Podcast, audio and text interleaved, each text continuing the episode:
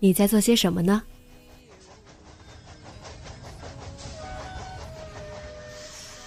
你将要去到哪里？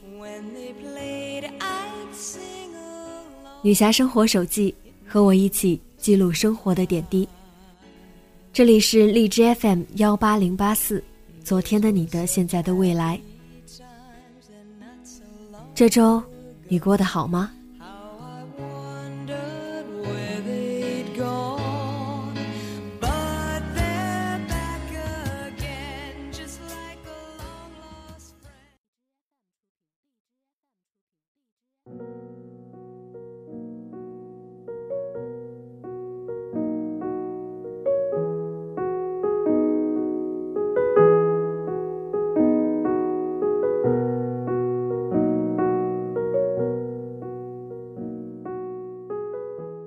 嗨，亲爱的你，晚上好。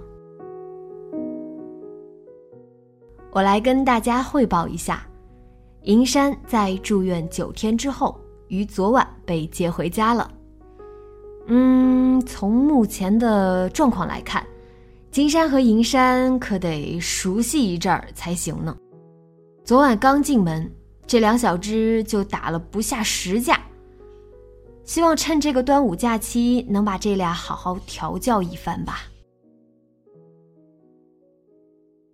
很多朋友对于我收养流浪狗这件事表示很羡慕，但当我说你也可以的时候，往往得到的答案是：我觉得养狗好麻烦，或者养一只就够我受的了。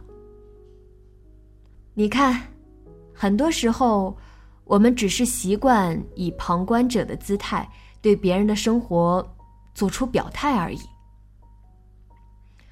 而我想留下银山，仅仅是因为我喜欢他，跟随心意出发，这随之带来的后续麻烦，也交给我这喜欢他的心意去解决就好了。我想做的事情还有很多，像学习很多语言。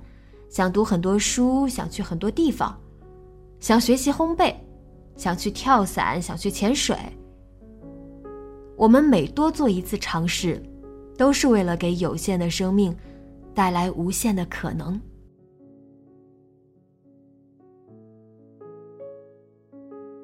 前段时间得知了一位朋友进入了联合国教科文组织实习，真心替他高兴。他的人生。就是从来没有迟疑，只有行动的代表。长话短说，本科毕业之后出去干了销售，疯狂的拼业绩，不仅人成长了不少，变得能说会道，也为自己攒了一笔梦想基金。这个时候，他遇到了人生第一个转折。他是在出差的航班上遇见了一位美国华裔画家。这个画家在飞机上与他聊得很投缘，就问他愿不愿意做自己的助理。只要他愿意，在纽约的一切问题都由这位画家解决。他这可是在出差的路上，为了年终奖拼最后一单的路上。按理说，他这些年的打拼已经足够衣锦还乡了，回到老家。再找个稳定工作，准备走向人生另一个阶段了。再加上我们若是碰到这样一个把自己说的天花乱坠，又是画廊又是工作室，还在我们未知领域里相当杰出的人，第一个想法就会是：该不会是骗子吧？当然，他也有过这些顾虑，但却没有因为这层顾虑。让自己错失了这个机会，我想这也是这位画家肯定他的原因。头脑清晰，行动力十足。下了飞机，他考虑了一段时间，就趁画家还在国内的日子里，找了律师，还做了公证，在保障一切真实可信的情况下，毅然决然辞去了工作，跟着他去了美国。他没有去提前考察，也没有想过这份未知工作的发展前景如何，他想到的，就是他要改变，而这是一个非常好的机会。去了纽约之后，确实如画家所说，食住行都有保障，另外还有丰厚的工资，而他的任务就是帮忙打理工作室一切事宜，很宽泛。但事实上，除了举办画展时的繁忙，剩下的日子就是保障画家闭关创作时的生活就可以了。他在这时向画家提出了一个要求，也保证自己一定会在完成工作的前提下去做这件事，就是读研。他就是这样一个人，目标明确，总是想要挑战，永远不够。他这样理性，只做对自己有意义的事。他这样感性。不为自己留后路的去生活。读研之后，正好赶上了教科文组织的国际招募。他告别了画家，从此又进入了一个新的世界。他也会考虑这个组织里的实习生都相对年轻，他踩着年龄线面试成功，未来的路并不一定理想，但。他还是去了。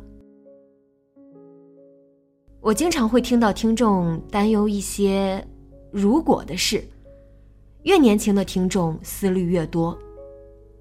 可能现在的年轻人都相对早熟，信息时代，大家接收的信息越多，思考的范围就越广，就容易陷入怪圈。我想得到，但是害怕失去。不做，就什么都不用担心了。如果你不想改变，那么就不要去抱怨一成不变的生活。如果你想要无限可能，那就好好利用这有限的生命吧。